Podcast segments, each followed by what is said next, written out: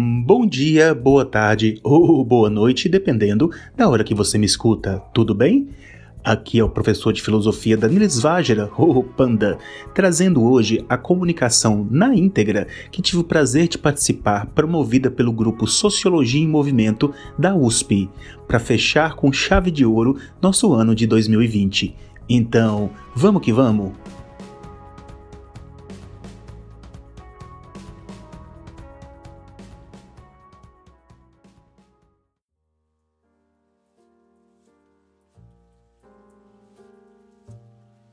Sejam todas bem-vindas, bem-vindos.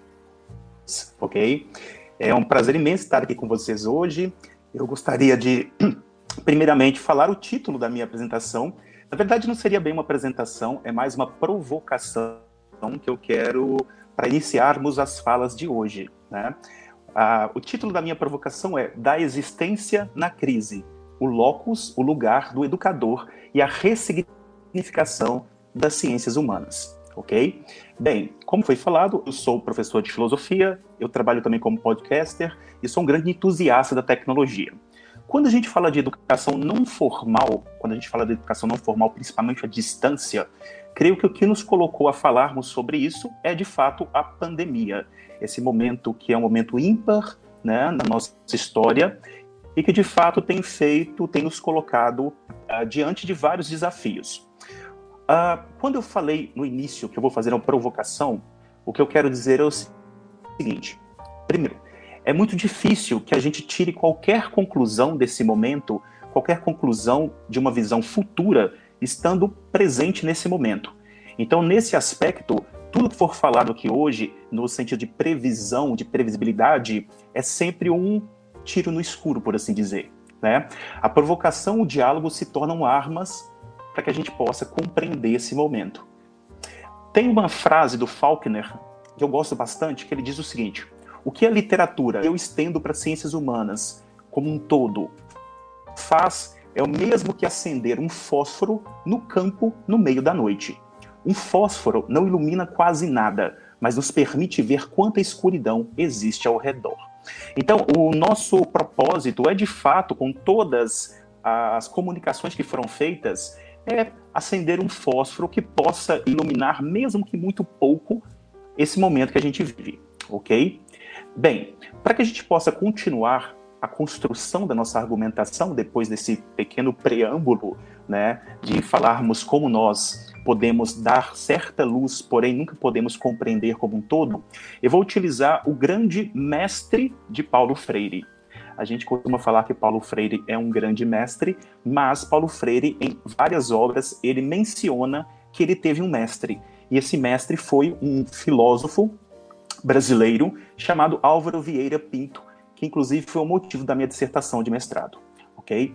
O Álvaro Vieira Pinto, para quem não conhece, ele é um grande autor, escreve obras belíssimas e ele tem um livro sobre educação sobre filosofia da educação. Ele até diz que não é um método, não é uma pedagogia, mas ele vai ali questionar, tal como eu gosto tanto, provocar sobre educação. E ele diz o seguinte para a gente começar a pensar um pouco sobre educação não formal. Ele diz: olha, em sentido restrito, nós abordamos a educação como aquela educação formal na escola, né? Só que a educação vai muito mais do que isso. A educação tem um sentido amplo, que ele vai chamar de sentido autêntico. A educação diz respeito, abro citação, à existência humana em toda a sua duração e em todos os seus aspectos. O que, é que o nosso Álvaro Vieira está dizendo quando ele fala isso? Apesar de muitos tratar a educação somente como escola, ela vai muito além, porque ela diz respeito a todos os âmbitos de nossa vida. Nós aprendemos o tempo inteiro. Nós estamos numa dialética de aprender e ensinar o tempo inteiro. E isso é de suma importância. A gente costuma, né, eu como professor, uma das grandes virtudes é quebrar isso de, ah, sou eu quem ensino. Não, na verdade eu também estou aprendendo o tempo inteiro, é o que o nosso Álvaro Vieira está dizendo. E logo após ele citar, ele dizer isso, desculpem, ele vai colocar algumas características da educação. A educação ampla, a autêntica, aquela que é a formal, sala de aula, mas também que transcende a sala de aula, tal como nossas convidadas vão falar tanto aqui hoje. Ele vai dizer que a educação tem várias características, e uma característica que é a última que ele cita, que eu creio que é a mais interessante, ele vai dizer: a educação é contraditória. Ele começa dizendo que a educação é histórica, porque ele lida, ela lida com uma história de um povo. É cultural, porque lida com um povo. E ao final ele diz é contraditória. O que, que tem a ver? O que, que é uma educação contraditória? E ele vai dizer: a educação é por natureza contraditória, pois implica simultaneamente conservar o saber e criar, ou seja, crítica, negação e substituição do saber existente. Então, a educação nunca é um processo parado, ela sempre está em mutação e ela lida com conservar e criar. É uma relação que ele vai dizer que é essa relação contraditória. Então, a educação comporta esse duplo aspecto contraditório, ok? Conservar, criar, conservar um saber, criar novos saberes. E a gente vai focar no novo, na criação. O que, que é isso? É a necessidade de abertura ao novo, seja como conteúdo, seja como método. Então, a educação, como ela é contraditória e uma das parcelas é a criação, ela tem que criar conteúdos, ela tem que criar novas formas de ver e perceber o mundo, mas ela também tem que estar aberta à criação de método, de novas maneiras para que nós possamos ensinar, ok? Quando a gente lê isso, um dos aspectos que fica é o aspecto de, nossa, o que eu faço então é contraditório. E daí chega a pandemia creio eu que vários educadores e, para além, vários agentes educativos, tomando como base também os estudantes, os educandos, a pandemia ela ressignificou muita coisa. Ao menos ela busca ressignificar, porque ela nos coloca de forma inesperada e esse inesperado vai gerando várias consequências, ok? Eu acredito que a pandemia, para além de todos os colapsos, para além de toda crise, ela tem uma palavrinha que ela puxa, que é a palavrinha ressignificar. Mas vamos lá. Antes de entrar na ressignificação, vamos falar um pouquinho de angústia. Eu sei que muitos de vocês que estão assistindo essa comunicação agora se colocam como angustiados. Eu estou num processo de angústia.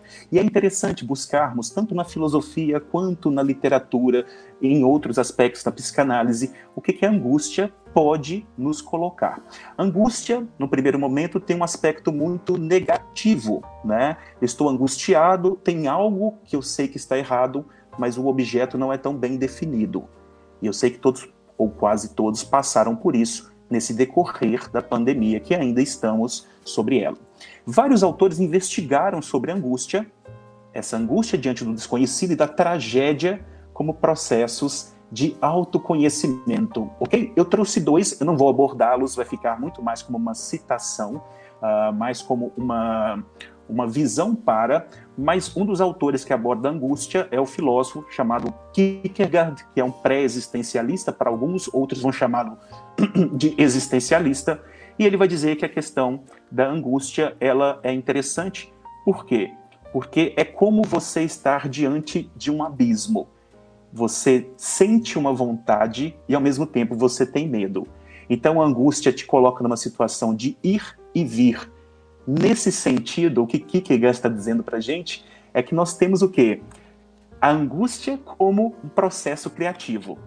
A angústia pode nos travar e faz muito isso. Sentimos-nos angustiados, sentimos-nos travados, mas ao mesmo tempo ela tem uma potência criativa que é o despertar de uma consciência de si. Apesar de Kierkegaard falar muito bem sobre isso, é, ao final da teoria ele vai evocar a figura de Deus, haja vista que ele está bastante interligado com essas questões. Creio eu que para quem gosta de literatura tem um conto que eu gosto muito do Chekhov, que é um conto chamado A Angústia. O russo Chekhov, ele para mim é uma grande referência. E no conto A Angústia, para quem nunca leu, vou colocar em linhas bem gerais, tá? É um cocheiro, é uma pessoa que vai transportar outras pessoas com seu cavalo, ele tem uma amizade muito grande com esse cavalo, e esse cocheiro ele perdeu alguém muito próximo da família e ele se diz num processo de angústia, num processo muito ruim. Não vou dar, uh, como nós dizemos, né, spoiler, mas o Chekhov, nesse conto Angústia, ele coloca uma coisa interessante ao final, que não é bem o final do nosso conto, mas é uma interpretação, ok? O Chekhov ele vai nos dizer que angústia é uma potência criativa, que a angústia nos coloca diante de nós mesmos durante muitos momentos. A angústia é capaz de nos colocar para ressignificar as coisas. No primeiro momento, ela tem um papel de travar, né? Num segundo momento, ela vai ter um papel de impulsionar, de colocar-nos adiante. Então, esse processo da angústia é muito interessante, assim, para que a gente possa compreender uh, o nosso local no mundo, ok? Uh, me parece muitas vezes que quando nós estamos angustiados, nós começamos a interiorizar e voltarmos para nós mesmos. Né? Então, a angústia me parece que tem esse papel.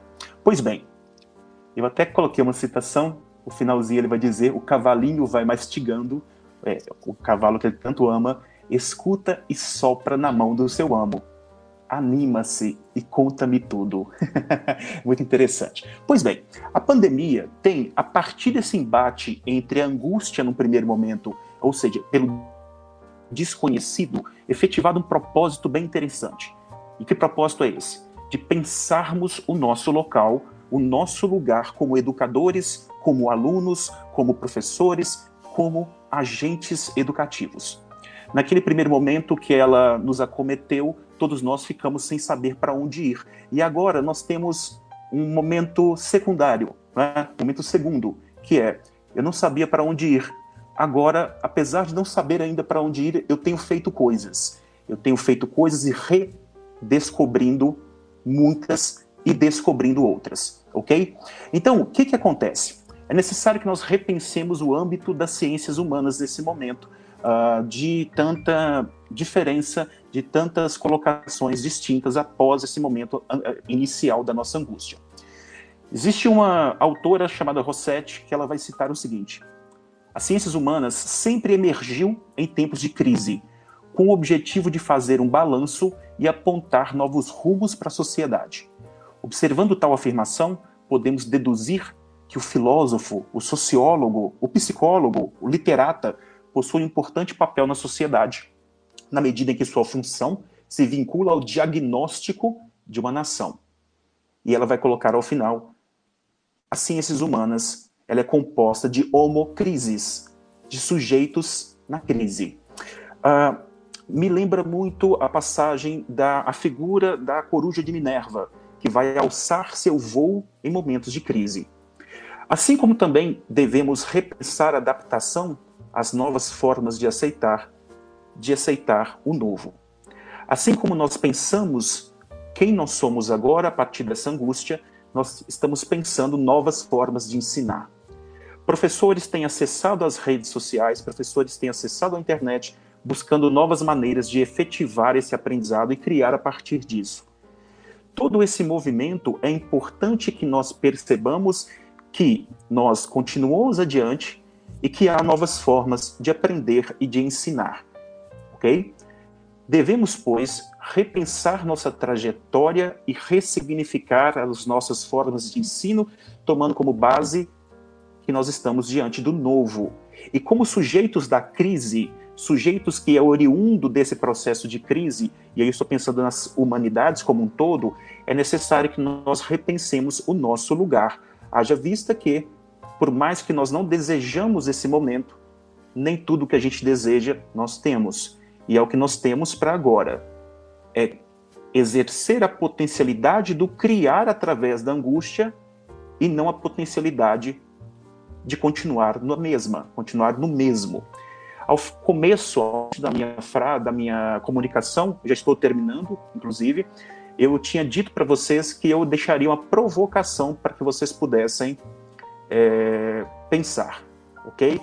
E a provocação é a seguinte: vou falar duas vezes para que a gente possa entrar no clima da provocação, ok?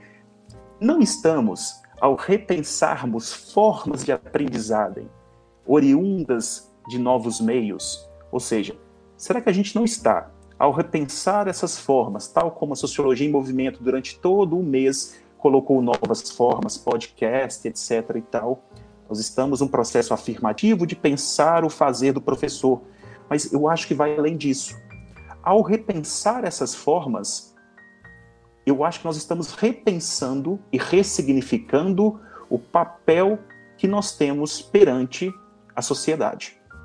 Ao repensar novas formas, ao incorporar o YouTube, incorporar o Instagram, incorporar uma live, como nós estamos fazendo aqui agora, nós estamos muito além de pensar novas formas de aprendizagem. Nós estamos repensando o que é ser filósofo, repensando o que é ser uh, sociólogo, o que é ser psicólogo numa sociedade em mutação.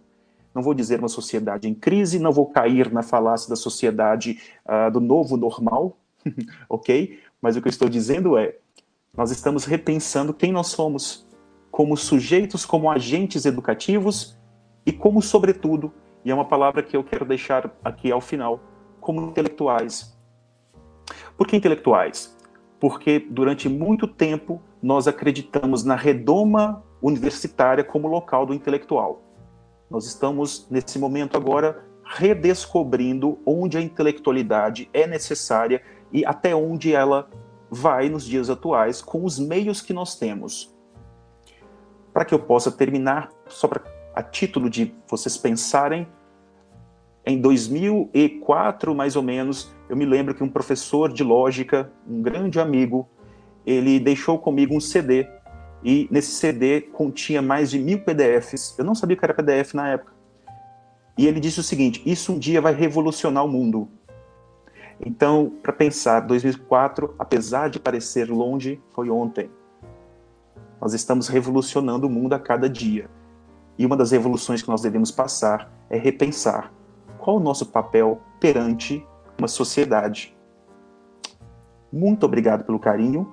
Sugiro a todos vocês a leitura de um pequeno livro do Eduardo Said, tá? que é um grande autor chamado Papel do Intelectual na Cultura. Muito obrigado. Tenha uma ótima noite.